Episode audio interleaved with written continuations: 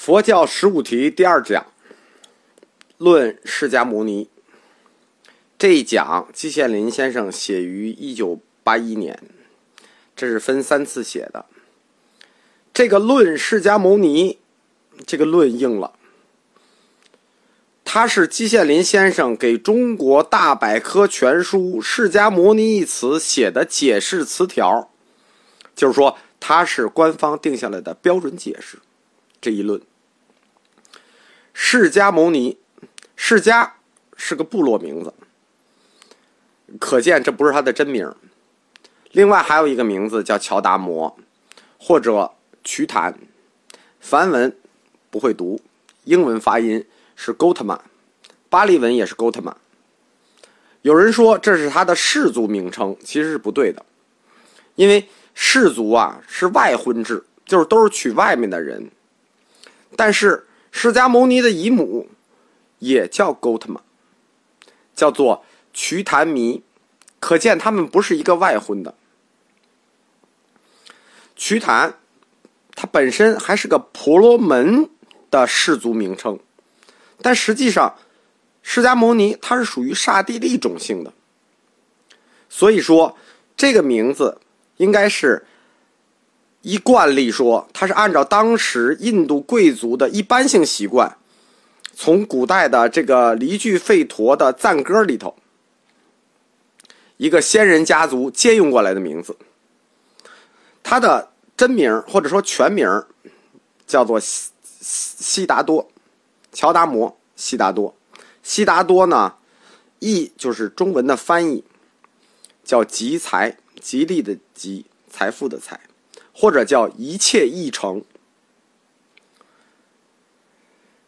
当时在印度北部是有十六个国家的，大部分君主制，但是我们说还有民主制国家，有四个半民主制国家，其中释迦国就是其中之一。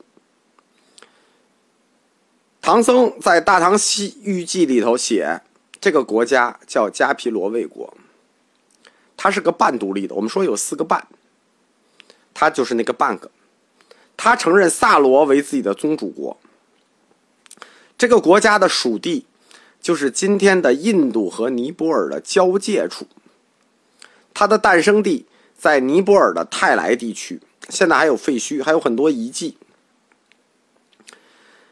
当他逝世，或者说当他涅槃后两百多年继位的孔雀王朝的。著名大王阿育王曾经在泰来地区立过一个石柱，特意说明这里是释迦的诞生地。释迦族的家属或者说他的后人自称是印度古代甘蔗王族的后裔，这恐怕是委托啊。所以说，关于他的种姓，一直是学界的一个小争论，说雅利安。蒙古其实都没有具体的证据。他的出生时间，他活了的时间，没有大的争议，是八十年。争议比较大的是释迦牟尼灭度的年代，就是说他逝世的年代。关于他死的这个时间有多少种争议呢？就他出生和他活的时间没争议，有六十种。现在我们一般用的这种他入灭的时间是德国学者威廉定下来的，公元前四百八十三年。关于他的生平，我们了解印度没有文献记录的习惯，所以我们没有可靠的历史资料，只能凭借后来的梵文、巴利文、汉文、藏文的佛经加以叙述。其中有不少神话啊，不少传说啊，跟圣经一样，大量的神话和传说，也有很多历史事实。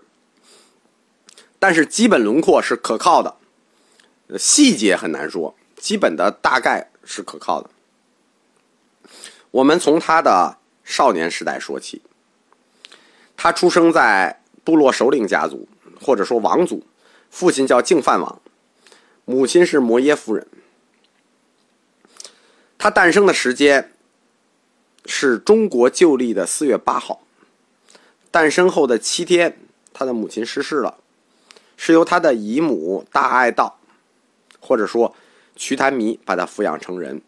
所以我们说，他的人生还是从他的出生还是有些精神痛苦的，并不是说没有痛苦。他的姨母后来就是佛教僧伽组织中的第一个尼姑，并且他成长在深宫，还娶了妃子，还生了儿子。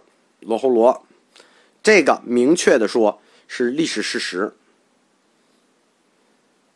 虽然和尚是不允许结婚的，但是佛祖确实结婚生子了，这是一个明确事实。因为若非明确的事实啊，后代的佛教徒绝不会这么写。据传说，他是二十九岁出家的。当他生下来的时候，曾经有仙人预言。这个仙人是婆罗门教的仙人，如果他不出家，就会成为转轮圣王，那那就不得了了，秦始皇。佛经说他出门散步遇到病人，三次遇到病人，遇到一次比丘，最后就决心出家了。这个这个很显然是文学故事，是虚构的。他出家的真正原因，实际上是后代没有推理清楚的。这个原因，学界做了很多种假设，比如灭族原因呐，呃，母亲的原因啊，做过很多种假设，但没有一种是完全站得住的。最后，他到了菩提伽耶这个地方，在一棵菩提树下发下誓言：如不成佛，绝不站起。关于这个誓言，后来还有一个学界的争议，就是关于他成佛的瞬间。实际就已涅盘，他是不能站起，那是理论上的争议了，我们就不谈了。他站起来以后，就证得了大道，成了佛。经过一种一番犹豫和考虑，于是释迦牟尼就决定开始转法轮，开始说法。然后就是大家都熟悉的这个五比丘。其实他在找这个最开始五比丘之前呢。他先找了两比丘，就是出家后遇见的两比丘，但是那两比丘已经死了，所以他又找到这个在鹿野苑找到这个五比丘。所以说，历史上学者们认为和这个现在呃佛教史上说的说他第一次说法法轮出转是找这个五比丘，他是有争议的，就是缺乏可靠的依据，因为他实际还找过别人在这之前。从第一次说法以后，就以陈如为首的这五人就成了这个佛的弟子。然后呢，据史料的估算啊，他中间弟子曾经膨胀过，后来又缩小过。到他逝世的时候，弟子大概就是五百人数，就是我们后来说的五百罗汉。从社会地位上来说呢，他确实收了一些相对低种姓的人，比如十大弟子里头那个理发匠，啊，优婆离。他出生的年代，就是释迦牟尼出生的年代，正是古代印度或者整个文明史上最活跃的时期。当时思想界就是这两大潮流嘛。我们前面讲过，保守派的婆罗门，用我们现在话说，就是保守派的婆罗门，以及革命派的沙门。他是属于革命派的沙门。